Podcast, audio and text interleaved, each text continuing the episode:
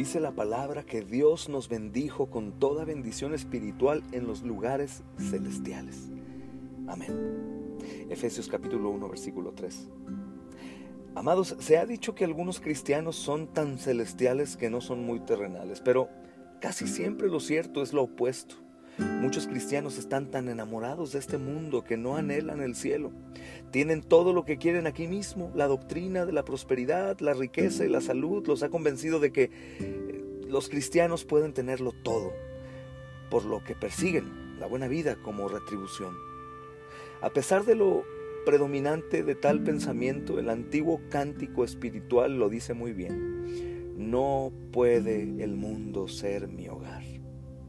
El apóstol Pablo nos recuerda también esta verdad en Filipenses capítulo 3 versículo 20. Nuestra ciudadanía está en los cielos, de donde también esperamos al Salvador, al Señor Jesucristo. Amén. Es por esto, amados, que debemos poner nuestras mentes en las cosas celestiales, no en las terrenales. Dice Colosenses capítulo 3, versículo 1 y 2. Hermanos, nuestros afectos más profundos y nuestras más altas aspiraciones deberían centrarse allí. Nuestras acciones y nuestras decisiones deben reflejar las prioridades celestiales, no las indulgencias terrenales. Hermanos, aunque esto para cualquier cristiano suena absurdo, es una realidad. Estamos tan arraigados a este mundo que olvidamos nuestra ciudadanía en los cielos. Aunque vivimos en un mundo manchado por el pecado y debemos luchar constantemente contra su influencia corrupta, Dios no nos ha dejado atascados ahí. Él nos extiende todos los derechos y privilegios de nuestra ciudadanía celestial y palabra a palabra, sermón tras sermón, devocional tras devocional. Él nos está hablando y dirigiendo, corrigiendo, instruyendo y haciéndonos perfectos en Cristo. Deja que esta seguridad te anime a vivir para la gloria de Dios y te ayude a confiar en sus provisiones celestiales. Cuídate de no dejar que las aspiraciones impuras o triviales, seculares, alteren la búsqueda de tus prioridades celestiales. Amados, los cristianos tienen doble ciudadanía. Somos ciudadanos de la tierra, pero más importante aún la eterna, somos ciudadanos del cielo. Amados, tengo sugerencias para oración. Digamos al Señor, cuán agradecido y cuánto le alabamos debido al lugar que Él ha preparado para nosotros en el cielo, conforme a Juan 14, versículo 1 al 3.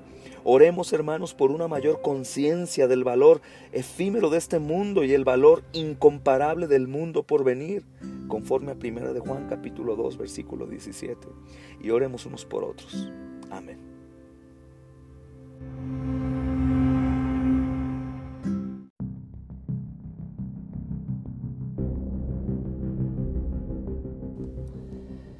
Si alguno viene a mí y no aborrece a su padre y madre, a su mujer e hijos, a sus hermanos y hermanas, y aún hasta su propia vida, no puede ser mi discípulo.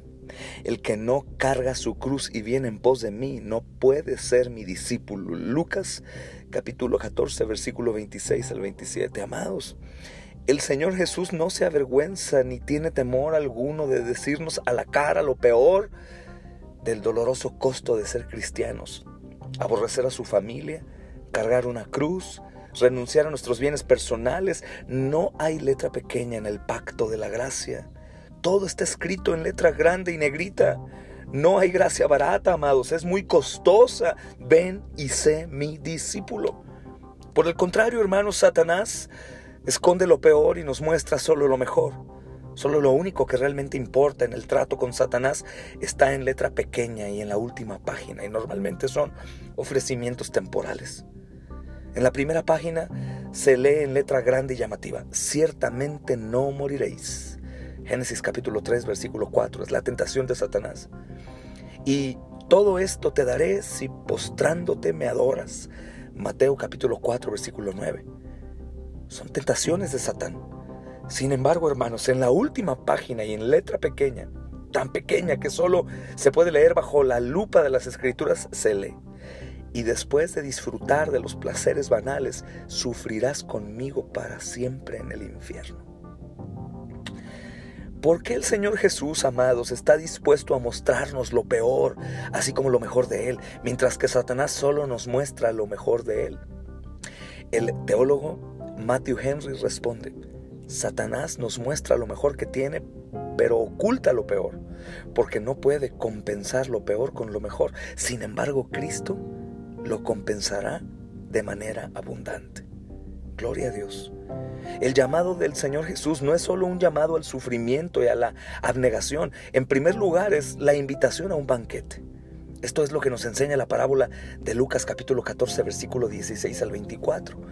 El Señor Jesús también promete una resurrección gloriosa en la que todas las pérdidas de esta vida serán recompensadas. Lucas 14, 14. También nos dice que nos ayudará a soportar las pruebas. Lucas 22, 32 y que nos dará el Espíritu Santo, Lucas 11:13. Amados, promete que incluso si nos matan por la causa del reino, ni un cabello de nuestra cabeza perecerá.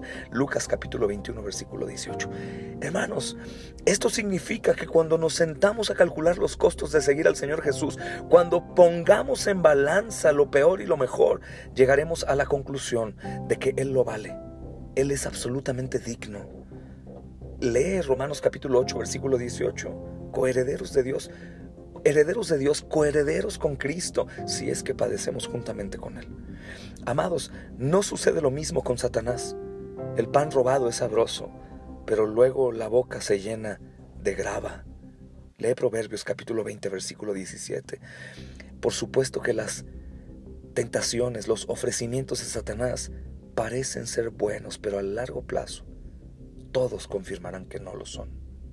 En cambio, los llamados del Señor, los ofrecimientos de Cristo parecen no ser tan agradables al inicio, pero al final tendrán un peso de gloria indescriptible.